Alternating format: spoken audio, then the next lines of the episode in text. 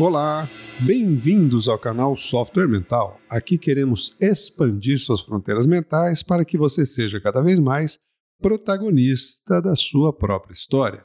Vamos juntos! O tema de hoje é uma surpresa, vocês vão saber daqui a pouquinho. Lembrando que contamos com o patrocínio e o apoio técnico da Atena Mídia. Quem está aqui comigo hoje é a nossa colunista Ana Paula Simões. Tudo bem, Ana? Tudo jóia, Luciano. Você? Então, tá bom. Tudo jóia. A bola tá contigo. então, gente, a novidade aqui hoje, a surpresa, é que é, nós vamos inverter aqui um pouco a, a ordem das coisas. vamos fazer exercício aí da criatividade, da disrupção e, na verdade, eu vou fazer umas perguntas aí para o Luciano, porque tem algumas coisas que eu acho interessante da gente descobrir, conhecer e saber mais a respeito dele e a respeito da proposta que, que existe aí, né, em relação ao software mental. Mas então, Luciano, bem-vindo oh, ao canal obrigado. Software Mental. muito obrigado, estou lisonjeado pelo convite. é, é. Mas, Luciano, é o seguinte, então. É, a proposta do software mental você faz aí na abertura, né? Uma ideia aí de expansão das fronteiras mentais, de busca de transformação, a, a ideia de que a pessoa, cada um de nós, né, assuma plenamente seu protagonismo, suas capacidades, suas, suas é, seus desejos, inclusive, né? Faça, que, faça as coisas é, interessantes, importantes para sua vida acontecerem. Mas esse tipo de coisa, esse tipo de proposta não vem do nada, né? É, eu imagino que tem uma opção de coisas na sua vida que te levaram a isso. Algumas coisinhas eu até sei, vamos ver aí se você fala disso. Acho coisas bem interessantes que a gente pode, pode trazer aqui para o público também, né? Mas seria legal você contar um pouco da sua trajetória, né? Como é que a sua trajetória pessoal, profissional, eh, te inspirou para propor essa, esse, essa ideia aqui, né, do software mental de expandir fronteiras mentais? Olha, na verdade, eu mexo com esse tema faz bastante tempo, né? É, essa, essa ideia do software mental, de da gente expandir aí as fronteiras mentais, é, eu acho que um primeiro contato que eu tenho com esse tipo de, de, de, de conceito é quando eu fui estagiário, logo depois do segundo grau, fiz um segundo grau técnico, uhum. e eu fui estagiário na IBM, na época, então, que a IBM era uma empresa de grandes mainframes, né? aqueles computadores né, que pegavam grandes prédios, não, não existia ainda o PC como a gente conhece hoje, computador pessoal.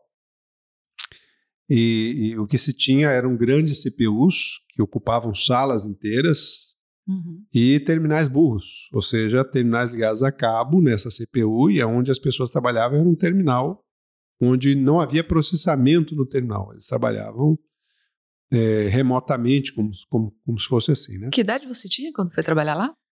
Eu tinha acho que uns 17 anos, mais ou menos. Já tinha tido contato? 18 anos por aí. Já tinha tido antes contato com computadores, tecnologia desse tipo? Hum, eu, não, não. Tecnologia nesse, nesse nível não. Eu fiz um segundo grau técnico, né? Eu estudei no, no, no Cefet, lá em Curitiba. Eu fiz um segundo grau na, na área de eletrônica. E foi justamente esse segundo grau técnico em eletrônica que me abriu as portas para fazer esse estágio na IBM. Embora, curiosamente, o teste de admissão para o estágio não envolvia nenhuma questão na área de eletrônica, o que era muito comum nas empresas na época que, que quando iam selecionar um candidato para essa área, faziam um teste técnico, né? Uhum. E a IBM fez só um teste de QI. Uhum. E lógica pura, é, eu me saí bem, fiquei em primeiro lugar. Ô, chique é, você! Tá vendo? Dava nada, né? E, e aí me, me chamaram para fazer esse estágio na IBM. É, então, ali foi o primeiro contato que eu tive é, com a, o, o, conceito de visão sistêmica, uhum. porque não era questão de eu olhar, por exemplo, para um, algum equipamento que estava à minha frente. Eu precisava de entender toda a concatenação desses equipamentos, como é que um se ligava ao outro, qual era a sequência lógica disso, como é que isso funcionava. E, e, aí eu comecei a, a, a ter que, necessariamente, para poder fazer um bom trabalho, expandir a minha visão sobre, sobre o todo. Né? Agora me fala uma coisa, você então, você saiu bem, saiu em primeiro lugar nesse teste e tal, é porque você era um cara fodão, assim, tipo CDF, mandava brasa, melhor aluno? Como é que era isso? Eu era melhor aluno no tempo de primário. Hum. Primário primeiro grau, na verdade, até a oitava série, né? Que chamava na época. Eu era um cara muito estudioso, porque eu vinha, eu venho numa. Eu sou caçula, né? Lá da, uhum. da minha casa, são seis irmãos, quatro homens, duas mulheres, eu sou caçula, a raspa do tacho. E, e dentro da minha casa, um, família de origem italiana, então tinha lá os seus, as suas, é, seus conflitos, as suas situações aí típicas aí de, de novela e de filme. e aquilo me assustava muitas vezes, me assustava bastante. E eu adotei uma estratégia desde muito novinho de querer fazer as coisas certas para não contar com a, com a irritação dos meus pais e, e, as consequências dessa irritação, né? vamos dizer assim. ah, para bom entendedor, né? É, então, é, o que, que eu fazia? Eu procurava fazer, atender as expectativas, né?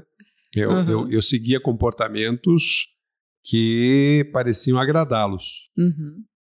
Era um bom menino. Era um então. bom menino e na escola, eh, normalmente, minhas notas eram entre 9 e 10. 9, Isso 10, mudou? 9, então, no segundo grau, aí foi a hora da libertação desse esquema, né? Hum.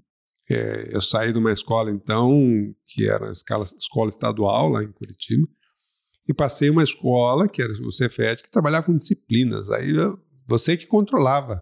Você podia matar a aula, você podia, desde que você tivesse aquele controle mínimo de frequência, por, uhum por disciplina e tudo mais. Aí você se esbaldou nessa ali, liberdade. É, ali eu enfiei o pé na jaca, literalmente.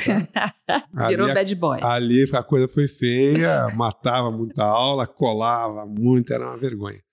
E como mas, é que você passou nesse teste? Então, aí, mas rapaz? o que, que acontece? É, eu, ao mesmo tempo que eu fazia isso, para poder me sentir enturmado com meus, meus colegas, né?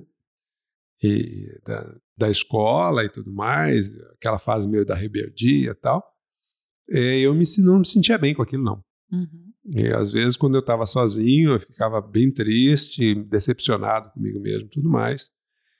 E, e, lá pelas tantas, eu resolvi fazer o curso sozinho em casa. Refiz o curso. Uhum.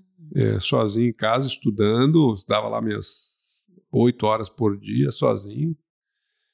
E, é, mas você vê, né? na, hora, na, na hora nem adiantou, porque o que eles queriam era a formação cognitiva em termos de, de, de raciocínio lógico e não de uhum. raciocínio técnico. Você lembra quantos, quantos você tentou vários lugares para ser estagiário?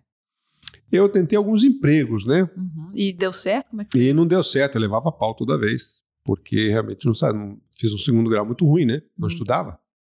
E você já estava ficando preocupado. E eu já estava incomodado, né? Falei, olha, eu preciso tomar vergonha na cara e, e preciso de realmente levar a sério as coisas se eu quiser fazer alguma coisa decente. E você não é de uma família assim que te, é, te sustentava e tal, você precisava trabalhar, né? Pra, não, eu, eu, eu, não eu, eu, não posso dizer isso não. Eu tive uma, uma, um bom suporte aí dos meus pais, muito bom uhum. suporte nesse sentido. Mas é eu que queria, né? Hum. Eu que queria me mexer, eu queria ter o meu dinheiro, eu queria ter as minhas coisas. Uhum. Mas estava meio difícil no começo. É, no começo estava meio difícil, tive que é, estudar de novo, aí depois ficou fácil, aí abriram muitas portas, depois depois da IBM eu vim trabalhar em outro sistema grande aí, que era a aeronáutica, eu fui uhum. civil na aeronáutica, mas na, em todo o sistema de, de, de, controle de tráfego aéreo, lá do SINDAC em Curitiba, eu atuei lá por algum tempo. É, também a coisa era, era muito lenta para o meu ritmo, é, embora eu fosse um funcionário civil é, o ritmo da, do mundo estatal não, não coadunava com o meu, aí não batia com o meu. Uhum. Fui trabalhar na, na, Telepar, que era uma empresa de economia mista, também com viés estatal. É, na época, aí de novo, grandes sistemas. Eu só trabalhei com grandes sistemas, né? Uhum. E isso me ajudou muito a expandir essa, essa tal dessa visão sistêmica, esse pensar grande, esse pensar macro é, me ajudou na minha experiência profissional foi toda em cima disso. Isso foi proposital, se trabalhar com grandes sistemas ou foi um, um acaso? Assim, Não, né? foi um acaso. Uhum. Foi um acaso. Não era uma coisa que eu pensasse para, ah, deixa eu, eu quero trabalhar com isso. Não. Uhum. Entrei na IBM, deu certo. Entrei no, no, no Sindacto, o que me fez escolher o Ministério da Aeronáutica é porque eu, eu, eles, eles tinham um curso de aprofundamento de quatro meses Uhum. né, com professores que eram alunos do ITA lá em São José dos Campos, então estudar era uma coisa que eu sempre gostei muito. Uhum. E fui pra, por causa disso, e, e a Telepar também, porque era uma grande empresa, Uhum. achei que teria grandes oportunidades lá dentro e entrei nessa linha. Então eu imagino que você estava bem satisfeito a essa altura das coisas. Não, não tava, né? Eu sou um cara inquieto demais, sabe? Não, não, não, não sossego fácil, não. Ah, é? O que estava acontecendo? É, eu tive uma carreira técnica muito rápida na Telepar, é, cresci muito rapidamente em função dessa visão sistêmica, né? E só que aí bateu um, um certo teto. Eu tinha uma especialidade que pouca gente tinha no Brasil na época, e eu queria mudar de carreira e a, e a Telepar não me deixava. Eu já tinha feito a, a meu, minha formação em administração de empresas. Eu queria ir para a carreira ligada à administração e a Telepar não me permitia por causa da minha especialização técnica. Você estava batendo no teto, então. Estava no teto da, da, da, daquela carreira, né? Mas era bem remunerado? Olha, não, não acho que era, não, sabe? Essas coisas aí é difícil você perguntar para alguém, a pessoa dizer, nossa, sou super feliz, né? Eu não posso dizer que eu, que eu fosse, não. Mas eu lembro que quando eu resolvi sair de lá, é, eu recebi um aumento de, Uhum. de salário de 100% para tentar me segurar e eu saí do mesmo jeito, fui embora. E por que que você saiu então? O que que aconteceu que, que gerou essa decisão de sair? Porque é um, um emprego num lugar bem conhecido, com uma certa estabilidade, você estava era reconhecido, ainda por cima te ofereceram 100% de aumento. Como assim? Muita gente ouvindo isso vai pensar assim, esse cara é louco. Então, o que aconteceu, é, isso foi em janeiro de 99 que eu saí de lá.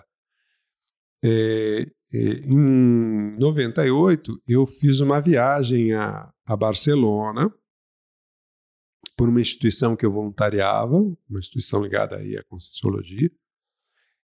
E eu passei 10 dias em Barcelona. E nesses 10 dias, é, a minha cabeça abriu de um jeito é, muito amplo, sabe? Eu, eu, eu realmente é, eu tinha uma sensação muito, muito estranha, né? Porque em Barcelona eu não conhecia nada e tudo me parecia muito familiar. As Uhum. coisas me eram familiares, a cidade me era familiar, é, aquela vida cosmopolita, que, aquele negócio Uhum. me chamava muita atenção. Você já tinha ido à Europa? Não, não, eu tinha ido a, a, a Buenos Aires, aqui na América do Sul só, né? Uhum. Então foi minha primeira viagem à Europa, aquilo me expandiu a cabeça de um jeito que quando eu voltei para Curitiba, é, Curitiba era conhecida, mas já não era mais familiar. Tem alguma coisa que aconteceu lá em Barcelona que te, chama te chamou a atenção, que foi assim uma coisa surpreendente para você? Algum aspecto assim mais Olha, Para dar um exemplo aí para o pessoal. olha, é, é, é difícil dizer isso assim objetivamente. Uhum, É, o tempo inteiro era uma sensação de expansão muito grande. uhum, o tempo inteiro uma noção de que a vida pode ser muito maior, o mundo é muito mais amplo do que eu, do que eu achava. Eu estava vivendo aquilo literalmente, é, contato com pessoas é, com as quais eu não, não conhecia o idioma, né? Você não Eu- falava espanhol? Então, eu tentava falar espanhol com eles e me perguntavam se eu falava inglês, para você ver o nível da- do meu espanhol, né? Para de falar, fale inglês, É por isso, favor. É, o senhor não sabe falar inglês? Não.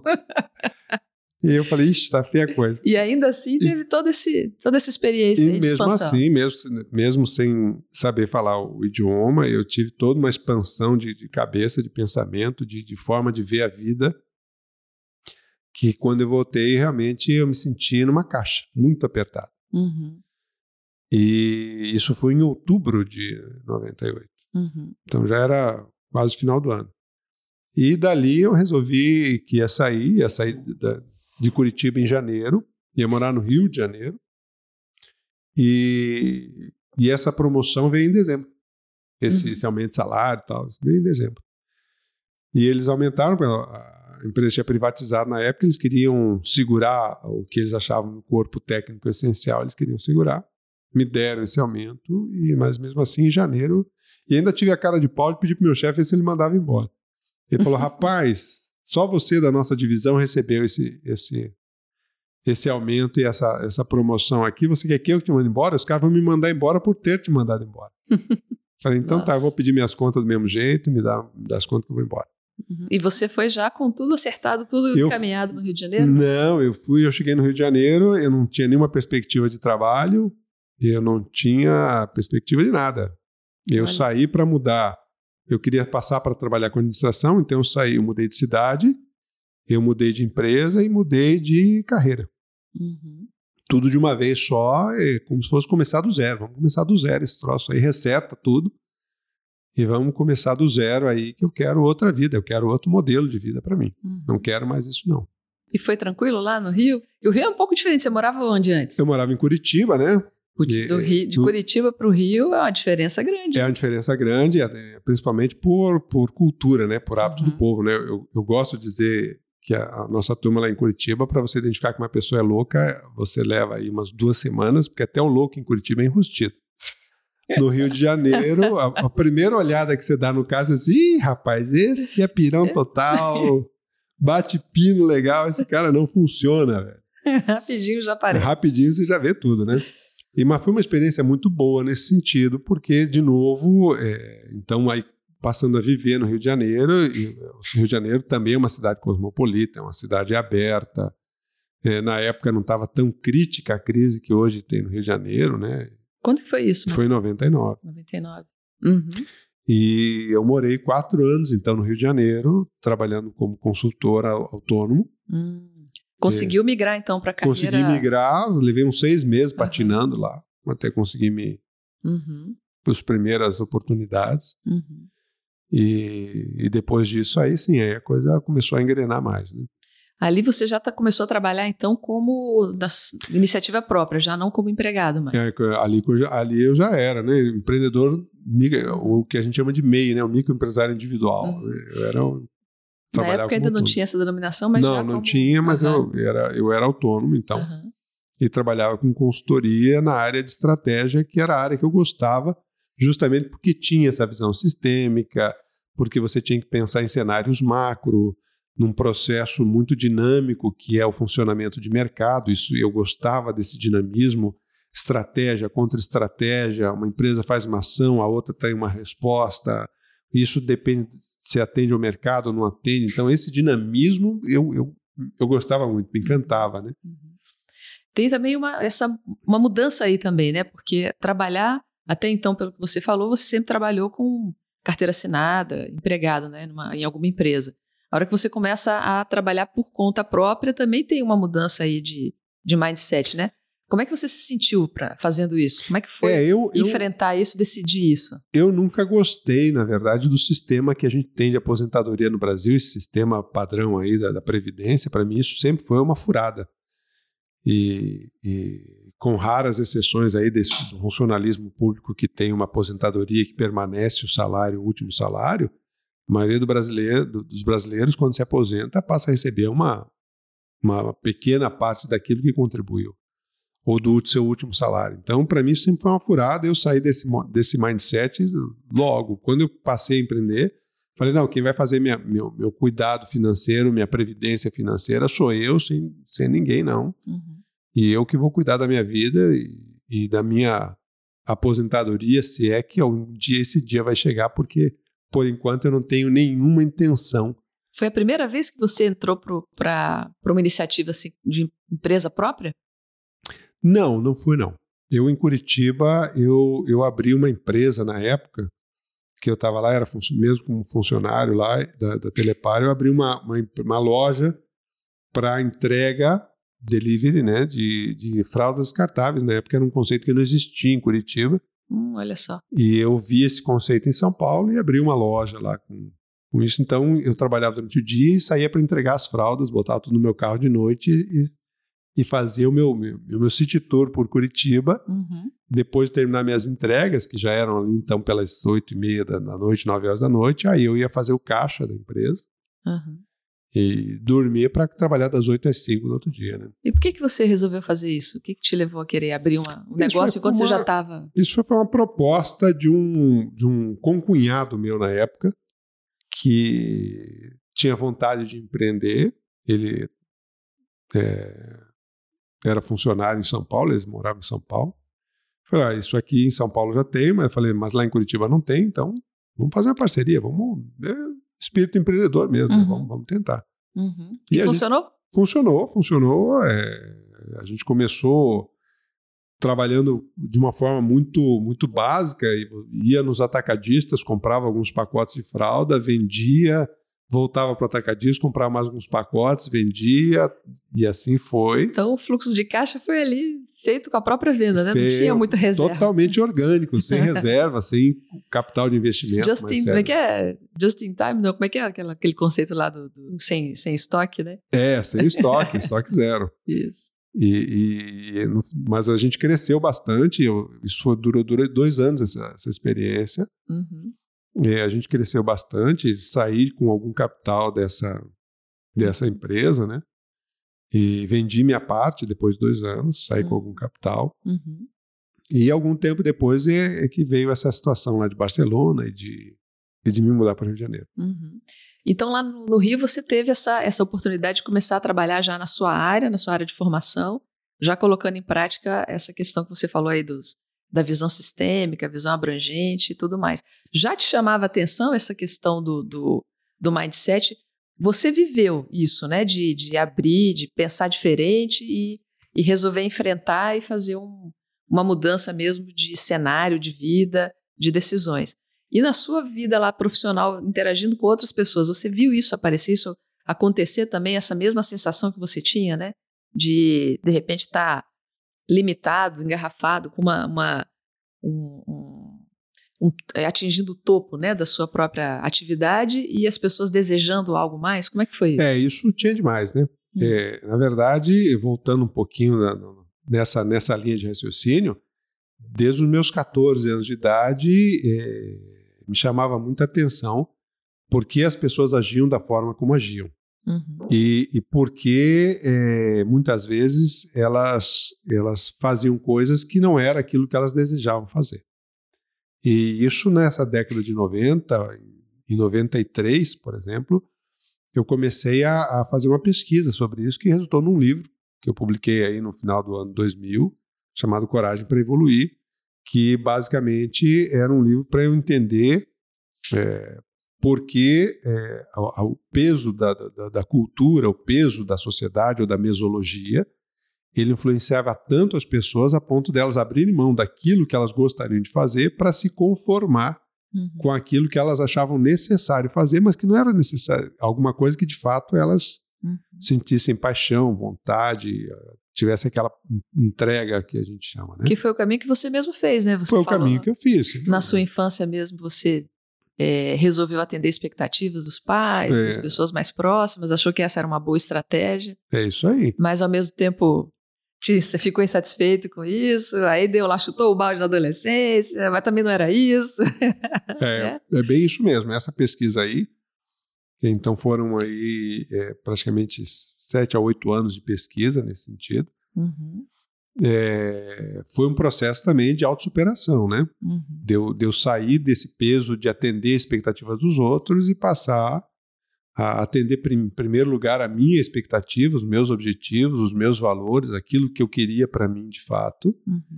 E, e para minha surpresa, é, cada vez que eu fazia isso, eu percebia que as pessoas às vezes levavam um choque, mas depois elas se acostumavam. E, e eu continuava com a minha vida, mas aí agora mais satisfeito com as minhas escolhas, né? Mais satisfeito com, com esse meu protagonismo, vamos dizer uhum. assim, né? É, geralmente é assim, né? Quando é novidade, é, bom, notícia nova, todo mundo tá ali. Tchau, é, o Luciano é um maluco, como é que ele faz uma coisa dessa? É isso mesmo. Daí a pouco passa, outra notícia nova chega e você segue com a sua vida. É né? isso aí. E assim, né? É, pitaco muita gente dá na sua vida, né? Agora, só quem dorme no seu travesseiro é você mesmo. Então, uhum. se você não tiver consciência do que está fazendo, o problema que eu vejo, sabe, Ana, é que assim, as pessoas imaginam muito como vai ser a reação dos outros e temem essa reação. Uhum. E então, com, com medo de discordar dos outros, ou medo de, de, chocar de alguma forma os outros, elas abrem mão daquilo que é importante para elas. Uhum. Mas, normalmente, elas ficam muito mais presas na fantasia do que é a reação real das pessoas. E por mais é, intensa que, que, seja essa reação real das pessoas, é, isso também passa, como você acabou de dizer. Daqui a pouco vem uma outra informação, uma outra novidade, notícia fresca, e substitui e você fica a notícia velha. Uhum. Entende? Eu, quando saí da, da, da Telepar pedindo demissão, sem perspectiva de trabalho, querendo mudar de carreira, é, mudar de cidade. É, os meus colegas mesmo na Telepar não entendiam isso. Alguns até é, reclamaram muito comigo, disseram que eu estava desdenhando, porque só eu tinha ganho aquilo, todo mundo queria, uhum. achava justo receber, só eu ganhei e desdenhei ainda por cima, e me cobravam muito sobre isso. Uhum. Os últimos, o último mês que eu passei lá na, na, na, na Telepar, eu recebi muita pressão dos meus colegas do porquê que eu estava fazendo isso. Uhum. Então, só que passa, né? Eu fui embora, abraço pro gaiteiro, fui cuidar da minha vida e, e eles continuaram lá naquele, naquele modelo lá. Uhum. Entende? Então, na prática, quando, quando, quando, quando se assume o que é importante, isso muda. E para mim, isso, essa foi a minha vivência, né? essa uhum. foi a minha experiência real. Né? Então você pôde encontrar várias pessoas aí nessa sua trajetória. Depois de ter passado por essa transformação, você viu outras pessoas também desejosas disso ou vivendo essa transformação? Isso, alguns sim, né? Alguma conheci depois disso no Rio de Janeiro, então algumas pessoas que fizeram essa transformação, saíram das suas cidades, é, foram em busca daquilo que queriam de fato, sabe? Então, é, histórias que é, a partir disso começaram a fortalecer mais ainda essa, essa visão. Né? Uhum. E na década ainda de, de 90, na meados da década de 90, eu tinha lido um livro do Peter Senge chamado A Quinta Disciplina. Uhum. E a quinta disciplina do, do Peter, Peter Senge é modelos mentais. Uhum. Então, é, essa, essa, esse conteúdo que ele trazia sobre modelos mentais me chamou muito a atenção. Por que, que te chamou a atenção? Justamente porque era a conexão dessa forma de pensar. Ou porque as pessoas agiam da forma como agiam. E ele explicava isso através do conceito dos modelos mentais. Que conceito é esse?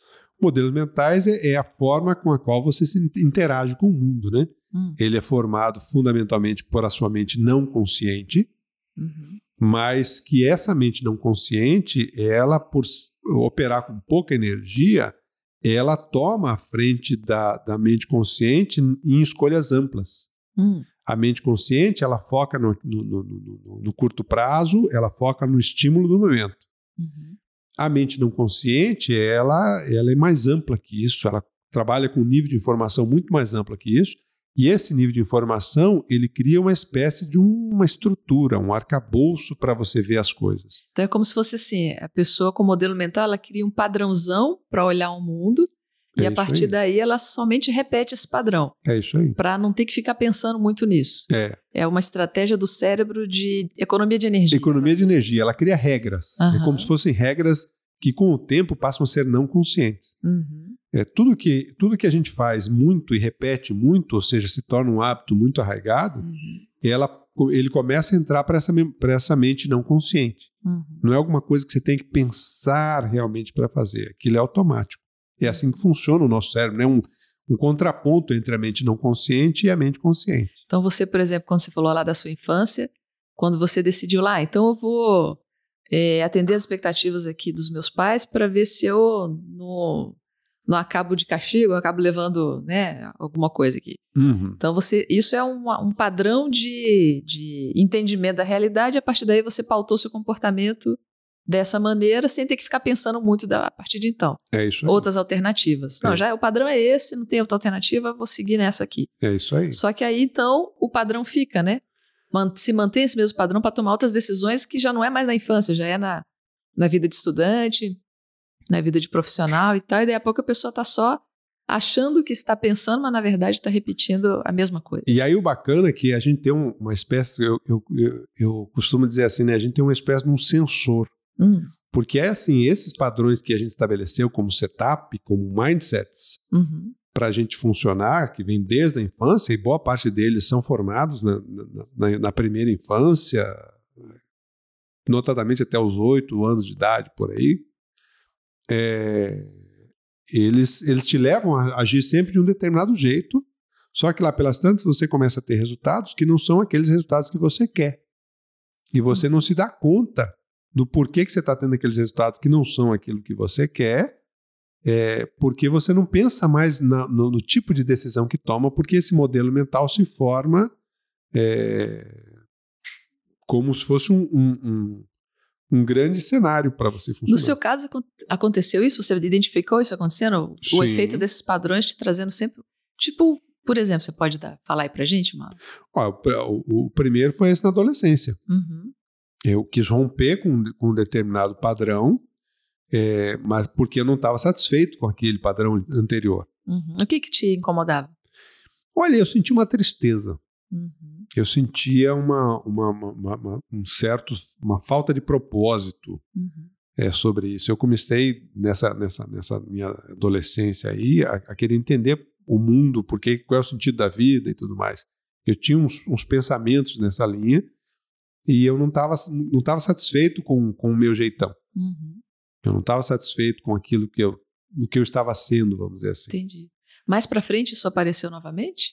Apareceu de novo, é, justamente em cada um desses, desses trabalhos que eu tive, é, aparecia lá pelas tantas um teto, Uhum. aparecia um- uma incomodação, aquilo já não trazia mais nenhum tipo de desafio, aquilo não trazia mais nenhum tipo de aprendizado. E, e isso, isso é um valor para mim. né? Eu tenho três valores que pautam a minha vida. É, hoje eu tenho já algum tempo, né, mais de década com certeza, duas décadas talvez, eu já tenho eles de forma muito consciente, mas é, antes eu não tinha, né? Uhum. Para mim, a vida tem que ter um processo de evolução, de desenvolvimento, de progresso, de aprendizagem o tempo inteiro. Para mim, a vida tem que ter algum processo de contribuição, de assistência, de ajuda a alguém de alguma forma. E para mim, a vida tem que ter é, é, trazer felicidade. Ou seja, se eu não estou feliz com aquilo que eu estou fazendo, tem alguma coisa errada com as minhas escolhas. Uhum. Então, é, hoje eu digo, né? Valor da evolução, valor da assistência e o valor da felicidade. Naquela época isso não era, era meio difuso, não era, era tão difuso, claro. eu, eu só sentia que estava faltando alguma coisa, que estava batendo num teto, que não era suficiente, mas e o que, que eu preciso fazer então? Uhum. Tá certo? Não sabia, não, não, é- isso não era claro. Não era claro. Uhum. E você, quando sentia isso, você já imediatamente buscava a mudança levava um tempo? Como não, é que era? levava, le- sempre levava um tempo, sempre, sempre havia um, um tempo de saturação, que eu digo, Uhum. que é a percepção do, do, do incômodo, esse, esse incômodo, ele às vezes a gente se distrai com a vida, Uhum. com os amigos, com a família, aquilo parece que dá uma aliviada, daqui a pouco ele volta, Uhum. e aí cada vez ele vai voltando mais lá rápido. com mais- futebol, Isso, exatamente. A muita bola e tal. é. Ia para as baladas, aquela coisa toda. Mas aquilo vai voltando cada vez mais frequentemente. Uhum. Lá pelas tantas, é, todas essas distrações, então, já não, não serviam. Quer dizer, aquele, aquela insatisfação fica voltando de novo, Ela de novo, fica, de é, novo. exatamente. Parece que resolveu, mas na verdade volta e É volta. isso aí. Até que satura. Isso é, um, isso é um sinal de que é preciso fazer uma mudança na sua vida, é preciso mexer com alguma coisa mais séria que você não está olhando. Uhum. Essa é, é, a, é a conclusão que a gente chega dentro desse processo. Foi assim que você se sentiu, então. Foi assim que eu me senti e, e todas as mudanças que eu fiz na minha vida foi, foi em torno disso, né? Uhum. Eu tinha começado a trabalhar com grupos já, é, dando aulas é, para grupos aí, com trabalho de autoconhecimento em 94. Em 97 comecei a trabalhar mais com o protagonismo das pessoas, com o desenvolvimento das pessoas nesse sentido. E isso é um, é um exercício bacana, porque quando você está falando, então você está se expondo, Uhum. e isso me forçava a fazer as minhas reciclagens de forma mais rápida. Uhum. É, em 2007, por exemplo, eu comecei, eu, eu já tinha uma empresa em 2005, né, que é, é a Consvita, então é, a gente abriu uma empresa de consultoria e tudo mais, e eu comecei a trabalhar mais forte com o desenvolvimento gerencial nas empresas. Então, essa, essa pergunta que você me faz, você vê isso? Nossa, eu vejo isso com uma frequência muito grande, e, e o que a gente procura passar entre todos os, os conceitos que são necessários, por exemplo, o desenvolvimento gerencial, o desenvolvimento de liderança, é que, em primeiro lugar, que a pessoa tem que ser pro- protagonista da própria história. Uhum. Se ela não assumir a responsabilidade pelo próprio protagonismo, ela acaba não, não, não, não tendo um desempenho efetivo na condução de outras pessoas. Não há como fazer isso. Você falou então da- das que a, te chamou a atenção o livro lá da quinta disciplina do Peter Senge, porque ele falou do dos modelos mentais. Isso. Uma coisa é descobrir, né, que a pessoa que, né, você descobriu que vivia é, sob o domínio de modelos mentais. Na verdade, todo mundo tem modelos mentais. Imagino que tem modelos mentais mais mais satisfatórios e outros que ca- causam essas insatisfações Sem também. dúvida. É, quando, quando você identificou esses, né, então que não te não eram satisfatórios, qual foi a sua abordagem para superar esses modelos? Porque uma coisa é eu identificar, outra coisa é conseguir desfazer, desmanchar isso, né? Então, é, uma das coisas que é uma, é uma técnica que não não é minha, é, mas é, é, é, muito usada por quem quer trabalhar com o tema do autoconhecimento. É você pegar uma folha em branco, fazer um risco no meio, o que está legal, o que, que não está legal, e, e, e, faz uma. começa a fazer um processo de reflexão mais, mais crítica, né? Uhum. Sobre o que você faz e por que faz, uhum. o que, que você espera com aquilo. E a partir do momento, então, isso aqui está legal, quero manter esse hábito, esse comportamento, esse tipo de valor isso aqui não está legal, quero mexer. Então, você começa a levantar aquilo que está indo bem e aquilo que não está indo bem. Né? Você então, se lembra passo. de ter feito essa, esse movimento, então, olhando para uma folha em branco, fazer essa. Fiz essa algumas análise. vezes, né? Na vida, eu fiz algumas vezes esse, uhum. esse, esse tipo de avaliação aí e, e, ainda uso, tenho isso como técnica. Uhum. Faz um, um, um certo tempo que eu não estou não, não precisando fazer essa reflexão mais profunda, não estou não tô passando por nenhuma crise mais efetiva em termos de escolha, destino ou, ou, ou perspectiva, melhor dizendo, né? Uhum. Mas é, toda vez que eu preciso fazer isso, eu tenho essa ferramenta comigo é, para poder fazer isso. E aí investir muito no autoconhecimento, né? Sempre uhum. investir muito no autoconhecimento, na autopesquisa, com N cursos, a Conscienciologia é muito rica nisso, mas Existem também outras linhas que, que ajudam a gente a, a fazer esse processo de, de autoconhecimento, né? É muito comum as, quando é, a pessoa identifica né, suas, suas questões, suas inquietações, ela acaba também é, encontrando no caminho alguém que é, aponta alternativas, possibilidades, né? Aquela, aquela velha fala, né? Quando o, o discípulo está pronto, o mestre aparece. Você se lembra de pessoas assim que fizeram esse papel, tiveram essa essa esse esse essa importância, né, na sua trajetória? Nossa, muitas, muitas. Se eu fosse citar aqui, a gente faria outro podcast só falando nomes aqui uhum. de, de, pessoas é, marcantes nesse sentido. Eu lembro do meu pai, aos meus 14, 15 anos de idade. Uhum quando eu falei que eu queria trabalhar muito com temas é, transcendentes e, e com é, explorar muito isso na minha vida. Meu pai foi uma das pessoas que me deu alguns conselhos bem, bem sábios, que eu considero bem sábios, uhum. sobre, sobre isso é, na própria Conscienciologia. Não tem como não falar do Valdo Vieira nesse processo. Uhum. Mas aí, se eu for numeral, Sim. As pessoas que me instrumentalizaram, me chacoalharam de alguma forma. É, gente, que é bom, né? Gente. Que bom, né? Que bacana. Que legal é. mesmo. e me diz uma coisa, Luciano, você, é, tendo identificado tudo isso, você tem um, um, uma, um histórico aí grande, né, de, de, de experiência, de vida e tudo mais, você foi aplicando em vários lugares. É, e agora que você está trazendo essa proposta aí do software mental, como é que chegou a isso? E, e nesse momento, por que não antes? Por que não daqui a pouco, né? Por que agora? É, então você sabe que isso é um, é um processo de maturação, na verdade, né? Porque uhum. é, a hora que eu comecei a trabalhar com desenvolvimento de lideranças, que é, é justamente o, o, a convergência de muitas das coisas que eu gostava, né? Eu tinha que mexer com modelos mentais, é, eu tinha que mexer com relações humanas, que é um, é um tema que eu gosto muito, é, eu tinha que entender mais da, de conceitos da psicologia de, de grupos, uhum. é, eu tinha que é, entender mais sobre o, o, negócio e a relação da empresa com o mercado. Então, havia toda uma conjuntura de temas que, que eu comecei a trabalhar de uma forma mais é, sinérgica, vamos dizer assim. E uma das, é, um dos grandes desafios que eu sempre comento é, nesse meu trabalho de desenvolvimento de liderança, desenvolvimento gerencial, é que as pessoas muitas vezes não sabem pensar sobre os problemas. Elas uhum. têm um problema, elas buscam a solução para se livrar do problema o mais rapidamente possível, mas elas não sabem pensar sobre como lidar com o problema, como enfrentar um problema, como resolver um problema e como aprender com esse processo. Uhum. E, e, e, isso está muito ligado a esse, a esse mindset, a esse software mental. E, e, quando em 2012 eu, eu, tive em contato com um livro do Peter Diamandis, lá da Singularity University, que é o Abundância, hum. ele traz todo um panorama histórico de que era já uma, uma, entre aspas, até um momento, uma certa crença minha, de que o mundo está melhor em todos os sentidos. Uhum. Então, hoje em dia, morre muito menos gente com fome, né, morre muito. É, as pessoas têm mais acesso à educação, têm mais acesso à informação é, os direitos humanos são mais discutidos de forma ampla no, no nosso planeta, é, a longevidade das pessoas aumentou, o acesso a bens de consumo aumentou, é, o acesso a, a, facilidades na nossa vida hoje.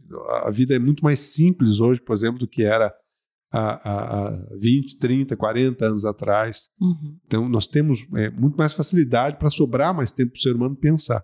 Uhum.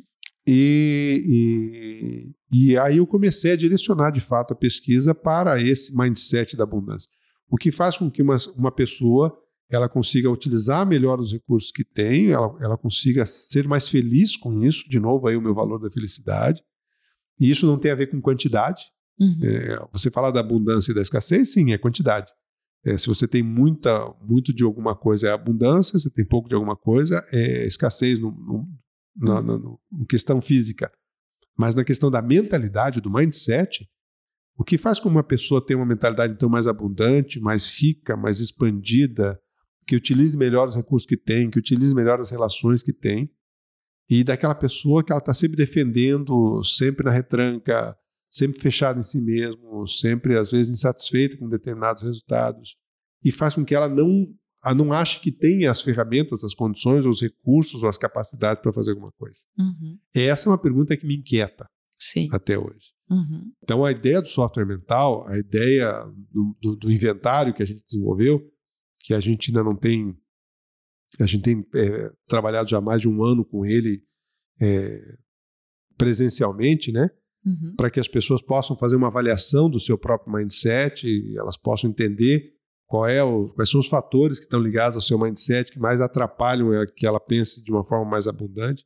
Esse então, inventário aí, ele vai estar disponível para as pessoas? Ele vai estar disponível a partir de março, provavelmente aí a gente tá, já está desenvolvendo uma plataforma para isso. Opa, então alguém que tem interesse pode... Pode ficar esperto Fica aí esperto. com a gente, acompanhando a gente aqui, que vai ter, vai estar tá sendo informado bem desse inventário. Hoje Legal. o que a gente tem feito é aplicado presencialmente, um a um, ou em cursos que a, que a gente dá em algumas empresas, a gente também tem aplicado. Uhum. Os resultados têm sido muito bons para que a pessoa faça um diagnóstico da sua condição pessoal uhum. e que ela possa, então, avaliar aquilo que ela precisa trabalhar e desenvolver mais para que ela possa é, é, expandir e utilizar melhor os seus próprios potenciais, né? Uhum. Então, esse é o, esse é, esse, essa é uma decorrência desse trabalho que a gente está fazendo agora. Uhum.